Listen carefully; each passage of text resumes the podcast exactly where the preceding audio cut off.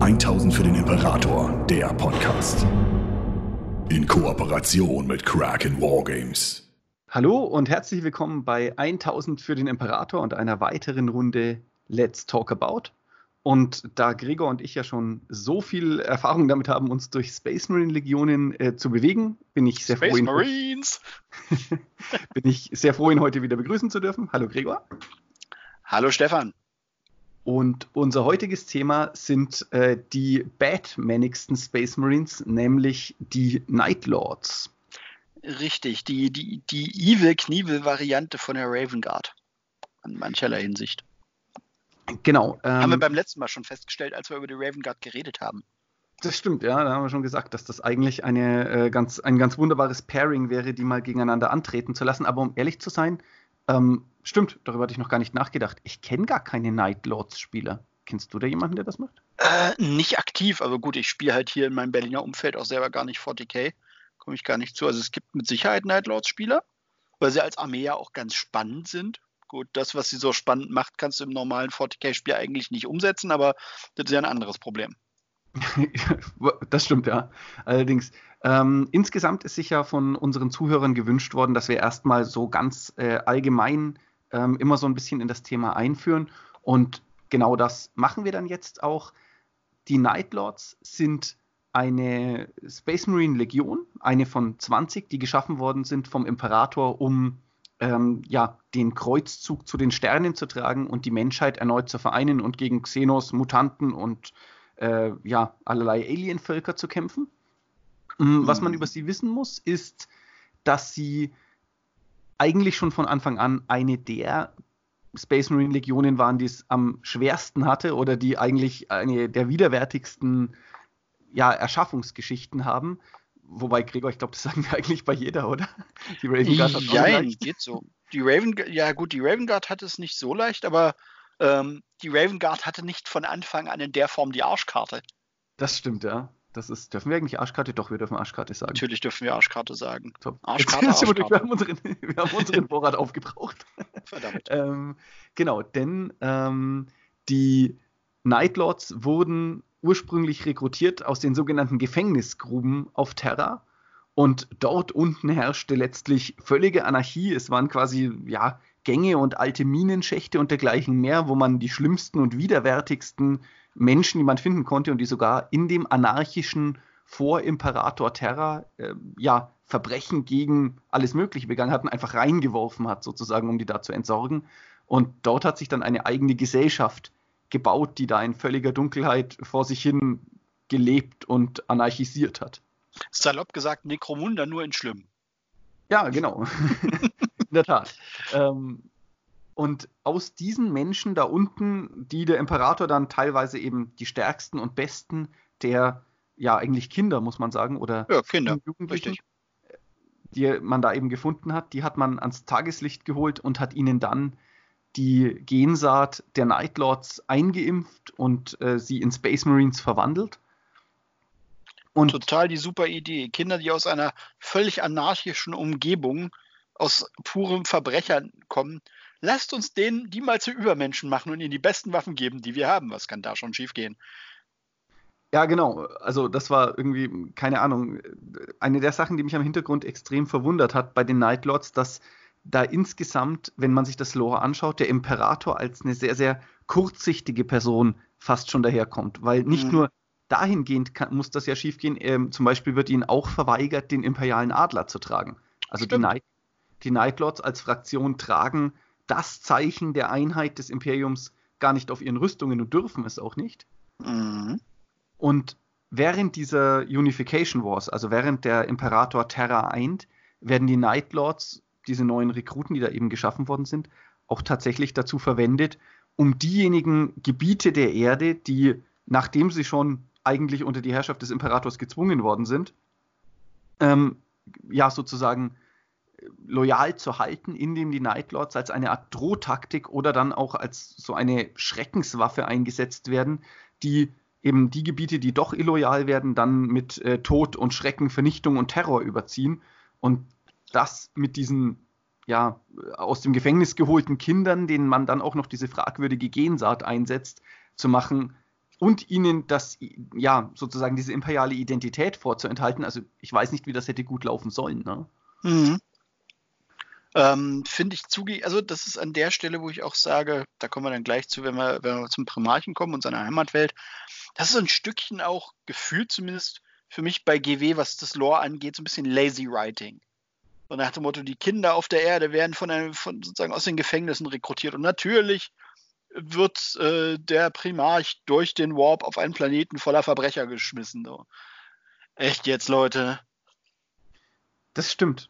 Äh, das ist, ich fürchte, da ist Games Workshop auch irgendwie ganz, ganz oft noch so ein bisschen, wie soll ich sagen, ja, hinten dran. Ne? Diese Sachen kommen ja teilweise aus, ich weiß gar nicht, den späten 70ern, frühen 80ern? Früher 80er. Aber Früher ich glaube, so detailliert über die Night Lords sich einen Kopf gemacht hat, äh, hat, man, hat man sich ja lange nicht. Also gerade diese Herkunftssachen, die sind ja im Grunde genommen erst so ausdefiniert worden, ähm, als die Horus-Heresie als Spielinhalt, als Spielsetting aktiver bearbeitet wurde. Das war ja so 20 Jahre lang, war zwar festgelegt, so ja, der kommt halt äh, von Nostramo und das ist irgendwie dieser Verbrecherplanet, aber wo sozusagen die, die terranischen Legionäre herkommen, wie die sozusagen von der Rekrutierung herstammen, das ist sich ja erst deutlich später überlegt worden, wo man sagte, okay, das war halt einfach auch billig übernommen.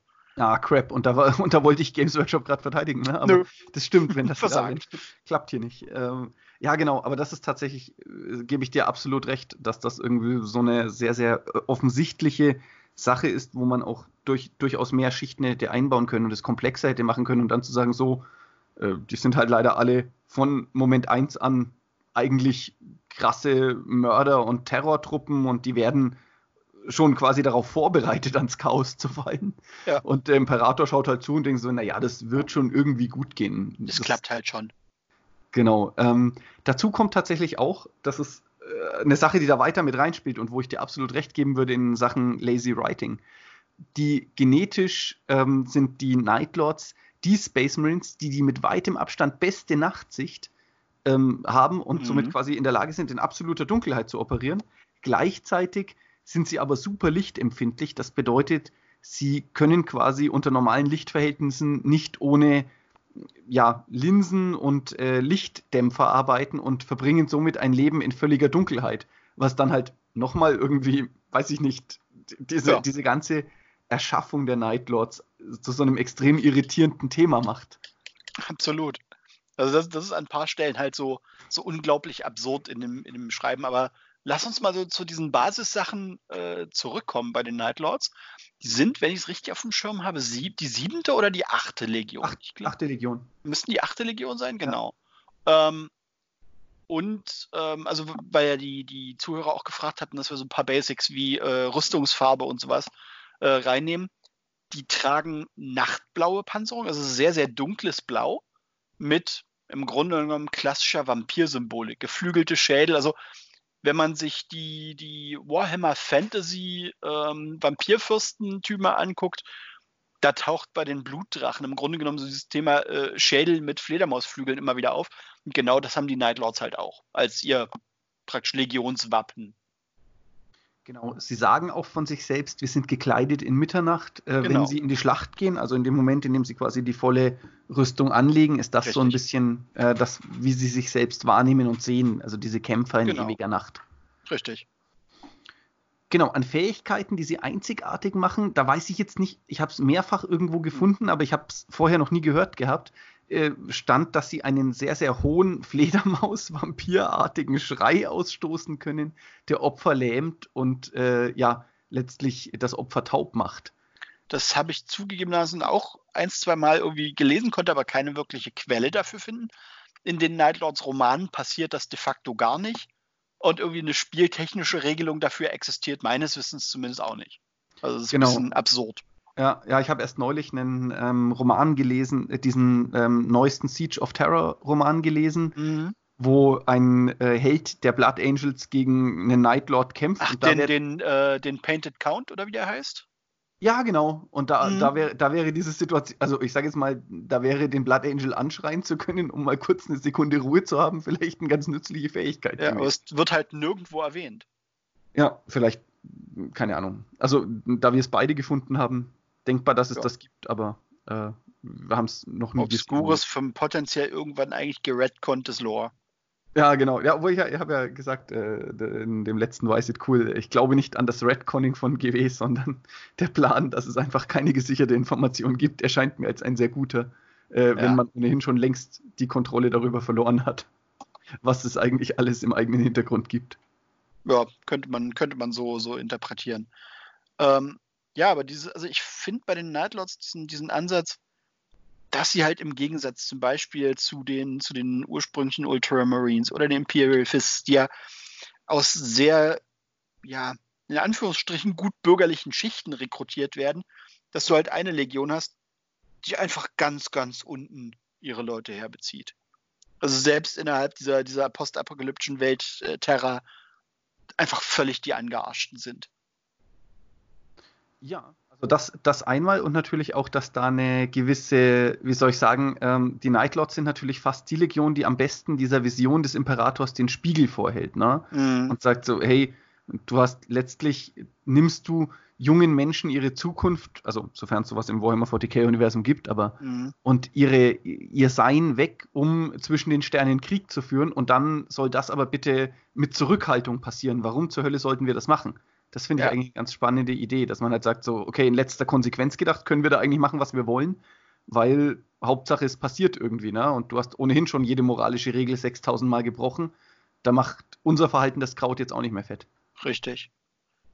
Ähm, wenn ich das, also gerade wenn ich jetzt das Lore so richtig auf dem Schirm habe, die Legion war ja auch eigentlich, so wie du es auch gerade erwähnt hast, eigentlich keine von den, von den Frontlegionen die ist halt ja fast, also natürlich sind die auch für Eroberungen eingesetzt worden, aber die sind ja im Endeffekt eher zum äh, Befrieden oder Kontrollieren bereits eroberter Welten eingesetzt worden. Genau. Also dieses klassische, äh, wir fliegen los, finden einen neuen Planeten mit Menschen drauf, sagen, ihr macht jetzt mit, oder halt einen Alien-Planeten, wo nicht gesagt wird, ihr macht jetzt mit, und dann Attacke Hü. Das ist ja offenbar so in der, in der, der in den Kernaufgaben der Nightlords gar nicht so vorgesehen gewesen. Genau, also es war tatsächlich so oder äh, wird oft so beschrieben, dass die Nightlords eben äh, auch gar nicht mal so im Vergleich zu anderen Space Marine Legionen in diesen Frontkämpfen äh, per se gut waren, sondern eben wirklich diese Terrorwaffe waren, die dem großen Kreuzzug fast eher ein bisschen hinterherzog und sozusagen frisch, ähm, frisch unterworfene oder frisch, äh, da gibt es dieses schöne Wort, äh, in die Compliance gebrachte, also in die ja äh, wie, wie ist denn die deutsche Übersetzung? Gefüg, äh, gefügig gemacht. Genau, gefügig gemacht worden sind, ähm, da nochmal sichergestellt haben, dass da jetzt die örtlichen Machthaber ganz sicher nicht auf blöde Ideen kommen, weil sie sich sonst mit den Menschen mit den nachtblauen Rüstungen und den Vampirschädeln rumschlagen müssen. Ja. What could possibly go wrong? In der Tat, ja. Was ähm, kann da schon schief gehen? Genau. Aber dann, kommen wir mal, kommen wir mal weg von den äh, sozusagen von diesem ganzen grundsätzlichen Kram und hin zu ihrem Chef und genetischen, genetischen Vater. Jetzt ist die große Frage Conrad Curse, oder? Also ja, wie, also ich würde, ich würde sagen, ausgesprochen. ja, ich würde sagen, es wird wie Curse ausgesprochen. Vermutlich haben sie typisch Briten, ja, wir schreiben das auf Deutsch mit K. Dann klingt es schlimmer. keiner. ja, ja, oder so genau, klingt schlimmer. ähm, Okay, genau. Der ähm, wuchs auf dem Planeten Nostramo auf. Über den muss man eigentlich gar nicht so viel wissen, außer dass es ein krasser, chemisch verseuchter Verbrecherplanet war, mhm. ähm, der für das Imperium Adamantium herstellt. Und äh, ja, letztlich eine Industriewelt ist, über die das Imperium schon vor langer Zeit jede Form von Recht und Legislatur verloren hat und wo letztlich es nur darum geht, dass die Adamantium-Quote die der Planet liefert, auch stimmt und ansonsten die Menschen da drin machen konnten, was sie wollten und in diesem Planeten ähm, Verbrecherbanden und Verbrecherclans letztlich die Kontrolle vollständig bereits erworben hatten. Ja. Genau, Konrad Curse. Ich, ich komme darüber nicht weg, das ist mir bis gerade nicht aufgefallen. Okay, Kon Konrad Curse ähm, taucht dort auf, wird äh, wie alle anderen Primarchen ja von den Chaosgöttern entführt und im Warp verstreut. Nostramu ist seine Heimatwelt, aber im Gegensatz zu den meisten anderen Primarchen wird er nicht gefunden und aufgezogen, sondern er lebt quasi in dieser Verbrecherwelt und hat zumindest am Anfang noch ein sehr, sehr starkes Gerechtigkeitsempfinden und sieht aber keine andere Möglichkeit, als diese Verbrecher letztlich durch Terror, Angst und Schrecken Bruce Wayne-artig zu verfolgen und umzubringen und aufs Schrecklichste, also Das tut Batman ja äußerst selten und je nach Inkarnation, aber äh, Konrad Curse tut es äh, eben da dann entsprechend auch äh, schrecklichste und grausamste Taten an diesen Verbrechern zu verüben, um die restlichen Menschen sozusagen zu demotivieren, ihm das, äh, den Verbrechern das nachzumachen. Ähm, salopp gesagt, Conrad Curse ist Batman nur mit der Bereitschaft, den Joker auch wirklich umzubringen. Ja, in der Tat, genau. Ähm, und das macht aber schon, das spielt in eine weitere Hintergrundfähigkeit hinein, die Conrad Curse hat, nämlich genau wie Sanguinius und auch der Imperator selbst ist er in der Lage, die Zukunft zu sehen, aber alle Visionen, die der Primarch der Night Lords hat, sind immer die, der schlimmstmögliche Ausgang einer Situation. Also wo Sanguinius ja. und der Imperator noch mehrere Zukunftsmöglichkeiten sehen, sieht er immer nur die denkbar größte Katastrophe und fühlt sich deswegen moralisch verpflichtet, diese um jeden Preis zu verhindern. Mhm. Und da wird es dann natürlich plötzlich sehr, sehr einfach, ähm, sich, ja. Die moralische Legitimierung. Genau, alles, herzu, alles äh, herzudenken, was man eben gerade braucht, um noch so großer, ja, äh, äh, ja, weiß es gar nicht, Unmensch. Gräueltaten. Ja. ja, Gräueltaten zu begehen. Genau. Genau, ähm, als er vom Imperator gefunden wird, ist das auch eine relativ ja, düstere Szene. Er stellt sich sofort in seinen Dienst und scheint schon zu wissen, dass der Imperator ihn einsammeln wird.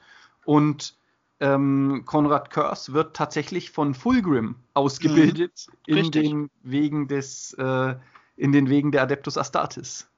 Ja, was so ein bisschen absurd ist. Das ist richtig, das stimmt. Dass man, auch wenn man sich die beiden so vorstellt, ich kann mir mhm. vorstellen, dass da ganz oft irgendwie ein Augenrollen dabei war. Ja.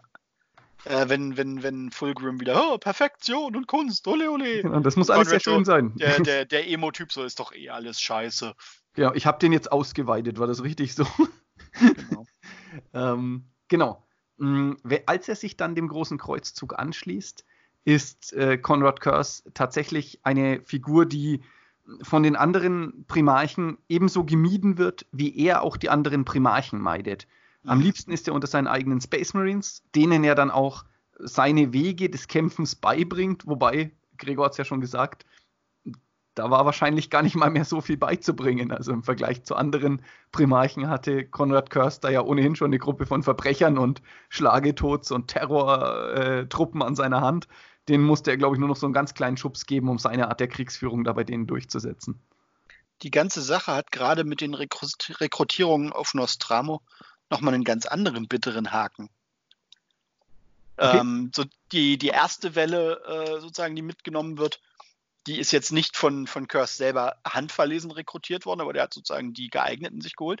Ähm, die späteren Rekrutierungswellen, das sind äh, praktisch immer diejenigen gewesen, die Curse äh, äh, Regeln, was Verbrechen etc. angeht, gebrochen haben, im Knast gelandet sind, jung genug waren, um sozusagen Space Marines werden zu können.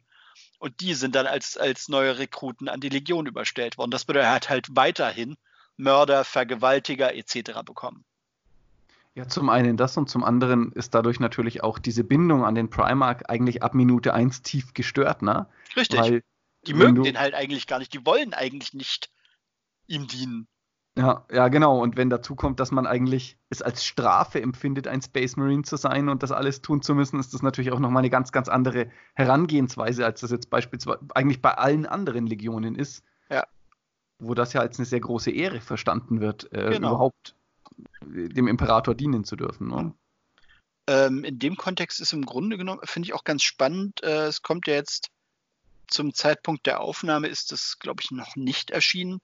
Ähm, für die Horus-Heresie von Fort World praktisch das nächste große Kampagnenbuch, ähm, in dem es sich vorrangig um äh, Night Lords und Dark Angels dreht, deren ah, Konflikt äh, während der Heresie. Road to Tramas, ne? Genau, Road to Tramas. Und ähm, da werden auch die, die Night Lords äh, Terminator-Einheiten beschrieben. Und da wird explizit gesagt, das sind natürlich auch alles Verbrecher, aber für die, äh, aber praktisch die Truppen, die dann die Terminator-Rüstung kriegen, das sind die äh, Kinder von irgendwelchen Verbrecherfürsten, also praktisch der Nostramo-Adel, äh, der Verbrecheradel. Die es auch für unter ihrer Würde erachten, mit den normalen Straßenverbrechern zusammen zu dienen. Ja, das ist ja auch alleine eigentlich undenkbar in allen anderen Space Marine Legionen, dass jemand sowas überhaupt äußern würde. Ne? Das, wenn man mhm. sich bei den Ultramarines vorstellt, dass da äh, irgendein Space Marine überhaupt Bezug auf sein altes Leben nimmt, das ist ja eigentlich, kommt ja gar nicht in Frage. Und da ist das ja. fast sogar schon belohnt in irgendeiner Form. Mhm, genau. Also auch ganz, ganz abgefahren. Insofern, wenn man bereit ist, die Kohle auszugeben für diese Forge World Horus Heresy Bücher, die liefern halt wirklich, wirklich viel Hintergrundmaterial zu den jeweils beschriebenen Legionen. Das muss man denen einfach wirklich lassen. Ja, und auch die, ich muss auch sagen, die, die Dings, die äh, Terminatoren, die Nightlord Terminatoren sind auch einfach ja. übel hübsch. Also bin da schon sehr überzeugt. Also irgendwie kriegen sie es hin, etwas hübsch zu machen, was eigentlich so kitschig ist, dass es nicht, dass es nicht funktionieren sollte in meiner Welt. Ne? Also diese irgendwie äh, Totenkopf-Terminatoren. Mhm. Großartig, wobei die gar keine Totenköpfe haben, sehe ich gerade. Also ja. doch überall, aber nicht. Ach doch, nee, die Helme sind auch Totenköpfe. Entschuldigung. Gott sei Dank, die Helme sind auch Schädel. Selbstverständlich. Ähm, was, was, ganz, was ich ganz witzig finde, ähm, auch die Nightlords haben ja so eine, so eine ikonische äh, Waffe, die praktisch nur in ihrer Legion eingesetzt wird. Die haben halt, alle anderen haben Kettenschwerter, Kettenäxte oder sowas. Nightlords haben Kettenstangenwaffen. Hm, nämlich nämlich Kettengläven. Genau, die, die, die hat bei denen so die Elite-Waffe ist. Ich finde tatsächlich auch der, der Lord Discordant, also dieses, mhm. dieser. Stimmt, ähm, der hat ja auch eine. Genau, und ich finde tatsächlich, der ist auch, also wenn ich es mir frei aussuchen hätte dürfen, fände ich, wäre der am ehesten ein Nightlords-Modell geworden. Ja, also gut, einfach warum vom, nicht? Kannst du doch entsprechend bemalen. Ja, jetzt ist er schon Black Legion, aber ich äh, bin sowieso, ich muss irgendwie sowieso noch eines Tages mal rausfinden, wie man Chaos Space Marines spielt. Das ist bis heute meine große. Ich auch. Und wenn ich, wenn ich, wenn ich meine Raven Guard fertig habe, weiß ich, ich will dieses Jahr auch noch meine, äh, meine, meine Black Legion äh, Armee, die hier nur grundiert rumsteht, auch noch fertig bemalen. Ja, wir müssen, äh, ohne Witz, vielleicht suchen wir uns mal irgendjemanden, der es wirklich kann und hören uns da mal an, wie das funktioniert, weil das ist bisher immer ein bisschen peinlich gewesen, wenn ich mich da dran probiert habe. Ja, ich mach's mir da einfach. Also ich meine, ich, ich mache, ähm, auch wenn wir damit jetzt gerade hart abschweifen, ah, ja. ich grundiere die halt mit Metallic, baller dann ähm, schwarzen Kontrast drüber und mache die, die, die Farben der jeweiligen ehemaligen Legionen, aus denen die Truppen herkommen, auf, auf den linken Schulterpanzer. Dadurch oh. sind sie sozusagen ein bisschen individualisiert. Ich habe halt in jedem Trupp dadurch sieben oder acht verschiedene ähm, Zugehörigkeiten, kann dadurch halt auch ein bisschen, wenn ich will, Fluff reinbringen. Okay, der Trupp stammt halt komplett aus Legion XYZ. Der ist völlig bunt durchmischt und im Endeffekt dadurch geeint, dass sie halt äh, Abaddon folgen. So eine Sachen. Dadurch lässt sich, glaube ich, mhm. einiges machen. Ja, das, das stimmt. Das ist eine coole Idee. Das Aber das ist halt völlig themenfremd zu dem, worüber wir eigentlich reden wollen. Das ist richtig. So, äh, Nightlords, äh, ja. wo waren wir? Achso, Conrad Curse. Genau. ähm, der äh, hat, äh, genau, dann während des großen Kreuzzuges einen krassen Streit mit Rogel Dawn, ja. als es um das äh, Anwenden seiner Taktiken geht, weil natürlich der Praetorian of Terror äh, da in, tief in seiner Ehre verletzt ist, als er sich anschaut, was die Nightlords Space Marines da so machen. Mhm. Ähm, genau, worum es genau in dem Streit geht oder was da passiert ist, habe ich jetzt gerade weder gefunden noch ist es irgendwo aufgeschrieben, meine ich, aber äh, das Ende des Streits ist quasi, dass Conrad Curse flieht. Also er flieht vor Rogel Dawn und. Ähm, nein, nein, stimmt so nicht. Oh, okay. Ähm, die geraten in Streit und gehen aufeinander los. Und äh, Curse prügelt Rogel Dawn halt halb tot. Ah, okay. Der wird im Endeffekt dann, weil Fulgrim da auch in der Nähe ist, sie sind alle im selben Kriegsgebiet eingesetzt, Fulgrim kriegt das mit und geht halt irgendwann dazwischen und hält halt Curse de facto davon ab, äh, Rogel Dawn totzuschlagen. Ja, das ist ähm, natürlich was, was ich so gar nicht hören will. Was ist da los, Gregor? Ähm, Rogel Dawn, äh, also Curse lässt sich dann auch in dem Wissen, dass das, was er gerade gemacht hat, völlig inakzeptabel ist, lässt sich auch freiwillig festnehmen mhm. und, und einsperren. Und äh, es ist eigentlich vorgesehen, dass er vor ein Tribunal aus anderen Primarchen gestellt wird, weil ganz klar ist so, äh, über einen Primarchen können nur andere Primarchen richten. Oder der Imperator selber, aber der ist ja auf Terra und weit weg. Ähm, in der Zeit, wo, der, wo er praktisch in so einer Zelle sitzt, kriegt er irgendwann die Info, dass Nostramo während seiner äh, Abwesenheit in alte Verhaltensmuster zurückgefallen ist, was das Thema Verbrechen angeht dass sozusagen die Drohung, diese Schreckensherrschaft, die er errichtet hat, offenbar so ein Stück weit in Vergessenheit gerät, weil die Leute es irgendwie nicht mehr für nötig halten, sich dran zu, zu halten. und bricht daraufhin aus dieser Zelle aus, in die er sich eigentlich freiwillig gegeben hat, begeben hat. Ähm, tötet dabei auf der Flucht auch einiges an äh, Imperial Fists und auch an, an ähm, Emperor's Children Marines und flieht praktisch mit, seinen, mit seiner Legion nach Nostramo, kriegt dort dann die Bestätigung, ja, das Gerücht, dass die sich praktisch von ihm, ihm abgewandt haben, trifft zu und gibt daraufhin den Befehl, den Planeten zu zerstören. Nostramo hat äh, eine gigantische Schlucht, so ein bisschen der Grand Canyon mal 1000, ähm, die im Grunde genommen, das ist im, in diesem Adamantium-Mantel ähm, des Planeten, ist das die einzige wirkliche Schwachstelle, wie praktisch eine Bruchlinie zwischen zwei tektonischen Platten. Aha. Und Curse weiß halt, das ist die einzige Stelle sozusagen, die wirklich für Beschuss und sozusagen, wenn man den Planeten ernsthaft beschädigen will, wirklich anfällig ist. Und gibt den Befehl, dass die komplette Nightlords Legionsflotte genau diesen einen Punkt beschießt. Und zwar so lange, bis der Planet auseinanderbricht. Ja, genau. Da, da bin ich jetzt zumindest dann wieder up to date, genau. genau. Nostromo wird zerstört. Richtig. ja, was, was ja eigentlich, eigentlich verrückt ist von der ganzen, von der ganzen Situation her, ne? das zeigt, was was diesen Primarchen wirklich wichtig war. Die, allein die Idee, dass er überhaupt bereit ist, einen anderen anzugreifen. Okay, ich kann mir vorstellen, dass Rogue Dawn jetzt auch nicht unbedingt die perfekten Worte gefunden hat, um seinen Unmut nee, da irgendwie auszudrücken. Eher nicht. Ähm, aber die, die, ähm, die Idee, dass er quasi erkennt, was er da falsch gemacht hat, sich freiwillig einsperren lässt, mhm.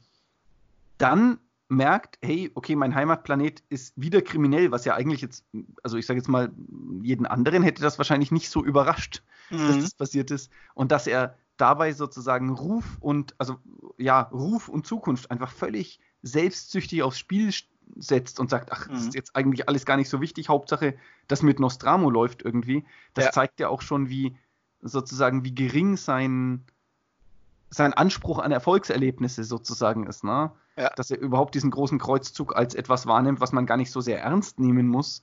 Was wahrscheinlich auch daran liegt, dass sie gar nicht, dass die Nightlords insgesamt natürlich auch diese, diesen Kreuzzug nicht als eine Eroberungs, sondern mhm. eher als ein, ja, Polizeieinsatz? Ja, genau, letztlich wahrgenommen haben. Und dann macht es auch schon ein bisschen mehr Sinn, dass er Nostramo da so eine hohe Bedeutung zu, ne? wenn, ich, wenn er seinen eigenen Heimatplaneten schon nicht kontrollieren kann. Richtig. Das ist so der Punkt, das, das glaube ich bei, bei, bei Curse ganz stark reinspielt. Wie soll ich denn praktisch für den Imperator Welten befrieden, wenn ich nicht mal die eigene Heimatwelt unter Kontrolle halte? Ja. Und eskaliert da halt einfach völlig. Geringe, geringe Überbetonung von Gewalt. Mhm, genau. Ach ja. Ähm, genau, dann ähm, sind wir quasi, genau, dann werden die Nightlords nach Terra zitiert im direkten Anschluss, wenn ich das richtig verstanden habe? Ja, es soll passieren. Der Befehl erreicht sie auch gar nicht. Soweit kommt es nicht, weil genau in dem Moment halt die Nummer mit der Horus Heresy ernsthaft losgeht. Ah, okay. Ähm, und die Nightlords damit zu einer der, der Verräterlegionen gehören, die sich nie aus der Überzeugung und irgendwie einer äh, Hinwendung zum Chaos der Rebellion angeschlossen haben, sondern so, wir sind doch sowieso am Arsch, dann können wir jetzt auch mitmachen bei, den, bei der Rebellion, weil dann haben wir wenigstens eine Chance, aus der Nummer rauszukommen. Das, ja. Deswegen die Nightlords irgendwie auch nie, also Nightlords praktisch dienen dem Chaos im klassischen Sinne auch gar nicht. Die nutzen das Chaos, wenn es ihnen etwas bringt. Aber sie, sie, sie folgen praktisch nicht wie ähm, dass jetzt die Wordbearers oder äh, die anderen stärker Chaos äh, Legionen tun, die folgen nicht den Chaosgehören. Sie, sie sehen es als Mittel zum Zweck. Weil sie halt nicht zurück können. Ja. Genau, dann ähm, während der Horus Heresy habe ich jetzt zu den Nightlords eigentlich gar nicht mal so viel gefunden, was, also da gibt es ganz, ganz viele Geschichten, dass einzelne, ähm, dass einzelne äh, Nightlord Charaktere und Figuren da deutlich äh, von Dämonen versucht werden und auch teilweise an sie fallen. Also gerade ja. Stichwort der Painted. Genau, der auf Terra ja an den Dämonen genau. final fällt. Genau, Painted Court heißt er, oder? Wie? Painted, äh, Count. Painted Count. Genau. Mm, genau, und dann, richtig. Ansonsten werden die eigentlich weiterhin als äh, Terrorwaffe eingesetzt und das Road to Sramas ist noch nicht draußen. Das bedeutet, ich pff, genau. Habe da jetzt gar nicht mal so die Wunder. Offensichtlich haben sie gegen die Dark Angels gekämpft. Äh, ja, und was man äh, an der Stelle mit erwähnen sollte, das taucht halt in den Romanen ähm, von, also für den Horus-Heresie-Roman auf. Curse nimmt äh, Vulkan gefangen und quält und foltert ihn. Ah, stimmt, genau. An Bord dieses, äh, an Bord eines Nightlord-Schiffs, genau. äh, um ihn in den Wahnsinn zu treiben. Ne? Das wird richtig. dann auch später benutzt, um Engron zu kontrollieren, richtig? Genau das Schiff. Und äh, er, halt, er krallt sich halt äh, Vulkan. Wie, weiß ich zugelassen auch nicht. Es wird, glaube ich, nie explizit erklärt, wie er ihn in die Finger bekommen hat. Aber äh, er spielte, also da merkt man sozusagen, dass halt ähm, Curse nicht nur diese gebrochene Figur ist, sondern dass der durchaus auch so eine unglaublich sadistische Ader hat. Also der, der quält seinen Primarchenbruder auch mit Begeisterung, der hat da Spaß dran. Na gut, ich glaube, am Ende, am Ende des Tages ist es natürlich äh, dann gerade bei den, gerade bei Curse so, dass er auch, sobald er diese Grenze einmal überschritten hat, mhm. geht damit ja auch eine große Freiheit einher. Ne? Diese Dinge, ja. die, die ganz, diese dunklen Impulse, die die ganze Zeit in ihm waren, in dem Moment, in dem er den Imperator verrät und, und Nostramo zerstört ist, gibt es mhm. ja faktisch nichts mehr, was wichtiger ist als sozusagen diese Gewaltanwendung, ja, aus ja. sich heraus. Genau. So als Selbstzweck. Richtig. Ho, genau. Ähm, dann, während dann umgekehrt kommt irgendwann der Punkt, ähm, wo äh, Curse, und das taucht halt auch in den Horus-Heresie-Romanen auf, von äh, Lionel Johnson gefangen genommen wird. Und dummerweise auf McGregor entkommt. Stimmt, richtig. Er, er, er kämpft sogar gegen äh, die eigentlich alle Primarchs bis auf Sanguinius, wo sie sich dann irgendwie richtig. einigen. Genau, also im Endeffekt, er entkommt aus dem Schiff von Lionel Johnson. Lionel Johnson hat natürlich Geheimniskrämer und Verräter, der er nun mal ist. Ähm, ähm. ähm, erzählt nämlich äh, dem Primarchen der Ultramarines vorher nicht, dass er Curse in seinem Schiff gefangen hält oder dass Curse auch nur entkommen ist. Und erst als Curse anfängt, Ultramarines umzubringen und sie feststellen, das ist kein normaler Gegner, dann rückt er mit der Sprache raus. Und äh, der Primarch der Ultramarines ist echt, echt angesickt auf Lionel Johnson. Ja, die, die beiden gehen aber auch echt nicht gut zusammen. Nee. Ja. Genau. Dann Belagerung Terras. Tatsächlich, also während der Horus Heresy werden die Nightlords noch als Terrorwaffe eingesetzt, ähm, wenden sich keinem der Chaosgötter als Einzelnes zu, sondern eher so Chaos als Konzept. Sozusagen. Mhm. Ähm, auf Terra kämpfen sie hauptsächlich äh, nicht um den imperialen Palast, sondern werden primär gegen die Zivilbevölkerung eingesetzt und mhm. äh, ja, keine Ahnung, schließen sich da vermutlich mit den Emperor's Children zu irgendwelchen Jagdtrupps zusammen. zusammen, genau. Ähm, ja. Ähm, wobei, und das ist ja auch im zweiten Roman für, von, von den Siege of Terror Sachen nett beschrieben, sie gehören halt zur, ich glaube, zweiten Angriffswelle auf den eigentlichen Palast, nachdem die Death Guard ähm, die, die Mauern erfolglos bestürmt hat. Ja und werden halt ähm, auf den Mauern des Palastes ähm, zurückgetrieben und geschlagen. Also sie schaffen es halt nicht, diese Bresche zu erzielen. Das ist ein massiver Luftlandeeinsatz, den sie da fahren. Also praktisch, sie greifen nicht vom Boden aus an, sondern ähm, Dropships, äh, Flieger, äh, Landungskapseln, ähm, dazu halt jede Menge Sprungtruppen. Die sind zu dem Zeitpunkt schon an einem Punkt, ähm, wo die Raptoren, also ihre spezialisierten Sprungtruppen, die schon stark mutiert sind, die halt wirklich aus dem All abspringen und halt äh, ungeschützt einfach äh, auf den imperialen Palast niederstürzen und von oben angreifen. Das geht halt nach hinten los, weil Sanguinius der Meinung ist, ich mische mich da jetzt ein, ihr kriegt jetzt die grobe Kelle. Ja, ja, genau. Das ist in der Tat, äh, in der Tat ist das auch, äh, fand ich, einer der schönsten eigentlich ähm, fast schon Momente des ganzen Buches, ne? wo man sozusagen diese Zersplitterung der Chaos ähm, oder der ans Chaos gefallenen Verräterlegionen sieht, die im Prinzip ja einen eigentlich sehr, sehr gut geplanten und sehr strukturierten Angriff durch ihre eigenen teilweise Unfähigkeiten oder durch ihre Unfähigkeit klar zu kommunizieren und auch ihre eigenen Schwächen zudecken zu wollen, äh, am Ende völlig zerfasern lassen und gerade die Nightlords dann natürlich irgendwie an, ja, an massiver Selbstüberschätzung leiden in dem Moment, in dem ihr Gegner auf einmal eben keine Furcht mehr kennt, sondern andere Space Marines sind. Ja. Das ist äh, ein ganz, ganz, finde ich, ein ganz, ganz schön gezeigter Moment gewesen, dass die Nightlords eigentlich, wenn es zu diesen Space Marine Tagesgeschäft Sachen geht, eigentlich fast schon die schwächste Legion sind, die man irgendwie hat. Und diese Terrorwaffen natürlich aber gegen andere Gegner hochgradig effizient sind. Ja, ähm, muss ja an der Stelle hinzufügen, die oberste Befehlsriege der Nightlords ist äh, an der Belagerung Terras nicht beteiligt. Curse ist nicht da, weil der sich halt gerade im Reich von Ultramar mit äh, Rubaut und Co. prügelt. Und auch sein First Captain ist äh, bei der Belagerung Terras nicht dabei, weil der Painted Count ist der Anführer der Nightlords bei der Belagerung. Stimmt, richtig, ja. Na gut, okay, und der ist vielleicht nicht unbedingt die beste Person, um sowas anzuführen. Richtig. Der überschätzt sich ja dann doch so ein bisschen. minimal. Genau. Ähm, ja, also genau, sie sind halt äh, während der Belagerung nicht, also irrelevant sind sie natürlich nicht, weil sie natürlich einfach äh, trotzdem immer noch Astartes sind. Aber so wirklich entscheidend sind sie bei der Belagerung halt dann doch eher nicht. Ja.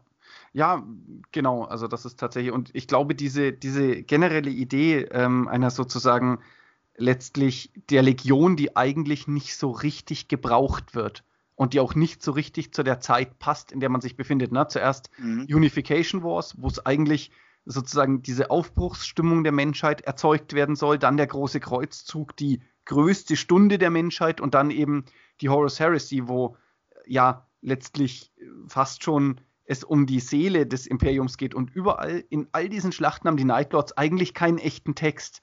Also sie ja. werden da immer so reingezogen und mhm. sind dann halt auch da und versuchen ihre Terrortaktiken irgendwie nutzbringend auf eine Situation anzuwenden, die eigentlich nicht hundertprozentig zu ihnen passt. Richtig. Ganz, ganz, dafür, aber wie gesagt, alles, was danach kommt, dafür sind sie top vorbereitet. Also. Ich sagen, da funktionieren sie dann großartig. Auf jeden Fall. Genau. Ähm, aber dann sind wir auch schon bei dem Punkt, was ist denn nach, dem, nach der Belagerung? Ja. Und da ist es ganz spannend, weil sie was völlig anderes machen als die ganzen, in Anführungsstrichen, Chaos-Legionen. Genau, denn äh, der Plan ist zuerst einmal, dass sie tatsächlich in dem zersplitterten und zerbrochenen Imperium versuchen, einen eigenen Herrschaftsbereich zu sichern und unter Konrad Curse in den östlichen Spiralarmen ein eigenes Reich aufbauen wollen, um etwas für sich zu haben. Mhm. Das scheitert aber, und jetzt, ich weiß, Gregor, weißt du, wie die Frau hieß? Äh, aus dem Steg, du meinst diese Seherin? Nee, die, ähm, die Kalidos-Assassine, die ihn tötet. Ah, Mshen. Mshen oder Mshen, keine Ahnung, wie es ausgesprochen wird. Sagen wir Mshen, das klingt schöner. Genau. äh, genau, denn äh, Conrad Curse wird allegedly, ähm, auch da ist mhm. das Lore sich nicht ganz einig, ähm, von der Kalidos-Assassine Mshen, die von den, ähm, von den Hohen Lords zu Terra entsandt wird, umgebracht. Und ähm, mit dem Tod des Primarchen zerfällt die Legion. Dabei ist natürlich ganz wichtig zu sagen, dass äh, die Kalidus-Assassine äh, Curse nicht überrascht oder ihn im Kampf tötet. Richtig. Sondern er sich da, ähm, ja. Er sich in sein Schicksal ergibt. Er weiß, dass sie kommt, er weiß, dass sie ihn umbringen wird, weil er es in seinen Visionen gesehen hat. Und er sagt aber auch, das ändert nichts. Das wird das Problem, das meine Legion und ich darstellen, nicht lösen. Ja, ja, womit er natürlich auch irgendwo tatsächlich fast, also nicht nur recht hat, sondern ich finde auch, das ist so eine schöne, ähm, tatsächlich eigentlich eine sehr, sehr schöne Aussage. Ne? Dieses, mhm. wenn ich vorbei bin, bedeutet das nicht, dass es um ist, sondern das, was der Imperator da erschaffen hat, verfolgt euch die nächsten 10.000 Jahre, weil ihr einfach Deppen wart, uns überhaupt an der ersten Stelle auf die Welt loszulassen. Und jetzt, wenn ich nicht da bin, wird es eher schlimmer als besser, weil die Leute sich dann halt noch, noch weniger Kontrolle ausgeübt wird letztlich. Genau. Genau, ähm, nach dem. Ja, ja. ja sprich du erstmal.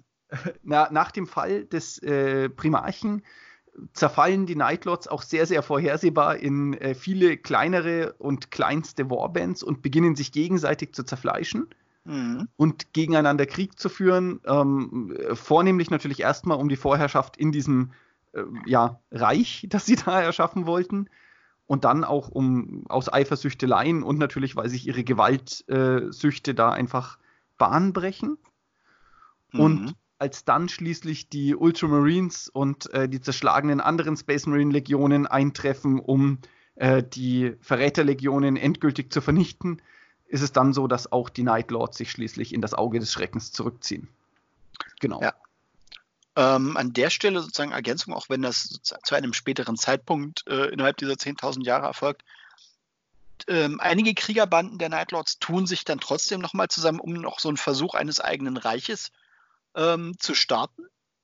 Und die Nummer geht in einem Ausmaß nach hinten los, mit dem sie gar nicht gerechnet haben, weil sie das schon zu dem Zeitpunkt, als die, die loyalen Legionen äh, sozusagen zerschlagen sind und nur noch in Orden äh, aufgeteilt unterwegs sind. Ähm, der Primarch der Ultramarines ist zu dem Zeitpunkt in Anführungsstrichen tot. Er sitzt da halt in Stase auf seinem Thron auf McGregor.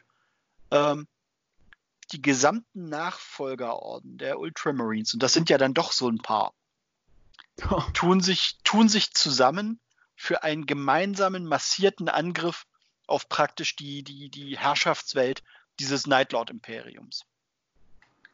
Das bedeutet, du hast plötzlich etwas, was sonst nach der Horus-Heresie eigentlich undenkbar ist, nämlich dass 30, 40, 50.000 äh, Space Marines gemeinsam koordiniert einen Angriff starten. Das findet da nochmal statt, weil die Ultramarines ähm, und ihre Nachfolgeorden gemeinsam auf die, auf die Nightlords losgehen. Ah, okay. Das ist sehr lustig, dass auch die Ultramarines so was ähnliches wie ein Last Wall Protocol haben. Jein, also das ist sozusagen nichts, was standardisiert ist im Gegensatz zum Last Wall Protocol, sondern ist ein offenbar auch aus Verhandlungen zwischen den Chapter Mastern etc. entstanden ist. Wir müssen die loswerden. Ein einzelner Orden kriegt den Planeten auch nicht in der Form blockiert, dass die Nightlords nicht einfach abhauen, mhm. ähm, sondern wir müssen halt wirklich massiert Flottenblockade und dann halt wirklich einen, einen Landeangriff, äh, eine Sturmlandung durchführen in einer Größenordnung, dass die Nightlords das nicht aufgefangen bekommen. Und das, und das ziehen die halt durch.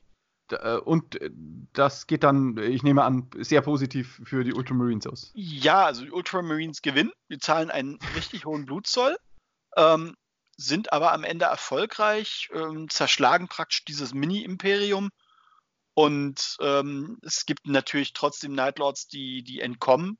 Wie sollte es auch anders sein? Ähm, aber das trägt halt sozusagen nicht dazu bei, dass die Nightlords in irgendeiner Form als geeinte Front und geeinte Gruppierung arbeiten. Das findet halt einfach nicht statt. Punkt. Es gibt, gibt jede Menge gegenseitige Schuldzuweisungen, das war es aber auch. Ja, mm. na gut. Überraschung, Überraschung. Nicht gut gelaufen. Ja, ja nee es, ich finde es ganz generell, wenn wir jetzt über die Nightlords sprechen, ich versuche ja immer so ein bisschen, ähm, wenn ich mich in so ein Thema eindenke, mich auch in diese entsprechende Legion oder den entsprechenden Themenkomplex zu verlieben. Ne? Und also das ist ja mhm. die ganze Idee auch hinter diesen Why is it cool Videos, dass man halt irgendwie herausfindet, was man daran eigentlich mag und was man großartig findet. Und ich muss ehrlich sagen, gerade habe ich so ein bisschen ein vages Mitleidsgefühl ob der Tatsache, dass sie mir ein wenig wie die Prügelknaben des 40k-Universums vorkommen. Also hm, irgendwie. Nein. Meinst du nicht? Also irgendwie war da jetzt noch gar nicht, also da war irgendwie noch gar nichts dabei, wo ich gesagt hätte, okay, das ist jetzt wirklich badass und cool und da haben sie voll was gerissen und. Äh, sie, sie brillieren halt dann, wenn sie halt nicht einfach äh, in einen Krieg geworfen werden als Frontschwein. Also sozusagen eine Taktik wie die der Death Guard funktioniert für die Nightlords halt stumpf nicht. Wenn man sie da mhm. reinschmeißt, dann sind sie natürlich unterlegen und dann sagt man halt auch so, ey, was könnt ihr überhaupt? Aber sie sind halt im Grunde genommen das, was jetzt im, im aktuellen 40k-Kontext als Truppen die Reavers sind, als primares Truppen. Sie werden mhm. losgeschickt, Angst und Schrecken verbreiten und dann wieder im Dunkeln verschwinden und darüber Schaden anrichten. Und das können sie halt auch wirklich, wirklich gut. Also damit sind sie auch erfolgreich. Aber so eine planetare Belagerung ist halt einfach nicht ihr Stil. Das funktioniert für sie einfach nicht. Ja, ja, genau. Und das ist, äh, das ist, äh, ja, ich, ich weiß es gar nicht. Ich muss mal die Bücher oder ich muss da mal reinschauen. Ne? Ich habe jetzt, auch, um ehrlich zu sein, nur den Painted Court als, ähm, äh, Painted Count als äh, Nightlords Charakter tatsächlich mal gelesen. Äh, der Sevatar scheint ein ganz, äh, groß, genau. scheint ganz großartiges zu sein. Ja, ja, der Sevatar ist halt der First Captain.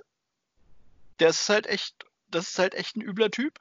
Und was ich halt ganz klar empfehlen kann, ähm, das gehört meines Erachtens, gehören die auch zu den besten Romanen, die für 40k, äh, für Chaos und für Space Marines grundsätzlich erschienen sind, ist die Nightlords Trilogie.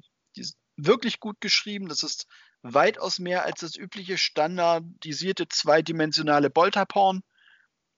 Das waren so Romane, die habe ich mehrfach gelesen, weil die Figuren gut, gut geschrieben sind, weil die eine eigene intrinsische Motiva Motivation haben, weil du einfach nachvollziehen kannst, warum die handeln, wie sie handeln. Mhm. Okay. Und cool. sozusagen, was auch dieser 10.000-jährige Krieg mit ihnen macht. Dann wäre das ja tatsächlich vielleicht mal was, was ich angehen könnte. Dann lade ich mir das heute gleich noch runter. Ich wollte Ach, das kann ich, kann ich durchaus. Also, das sind, sind 40k-Romane äh, für Space Marines, wo ich sage, die sind wirklich, wirklich gut geschrieben. Alles klar, top. Dann ähm, wären wir, glaube ich, hier auch mit äh, 45 Minuten äh, gut zu Ende tatsächlich. Ne? Ich würde sagen, ja. das passt in, in unsere Planung eigentlich hervorragend rein. Top dann bedanken wir uns ganz herzlich fürs Zuhören und Gregor, danke, dass du wieder da warst und Sehr mit gerne. mir über äh, dein gigantisches Wissen über Chaos Space Marine also Legionen zur Verfügung gestellt hast. Ich bin ein bisschen beunruhigt, wie viel ich über den Scheiß dann doch weiß. Das ist, ja, es ist tatsächlich, ich, ich, ich habe auch immer das Problem, was, was man irgendwie äh, mit, dem, mit seiner Lebenszeit gemacht hat. Ne? Aber am Ende. Soll das jetzt heißen? Nein, das, das, Man ganz vorsichtig so geredet, aber. okay, Leute, wir wünschen euch einen schönen Abend, Tag, wann immer ihr das anhört und genau. bis bald. Tschüss. 1000 für den Imperator, der Podcast. Besucht uns auf YouTube für die neuesten Beiträge, Videos und Battle Reports. 1000 für den Imperator ist ein inoffizielles Fanprojekt und wird in keiner Weise von Games Workshop unterstützt.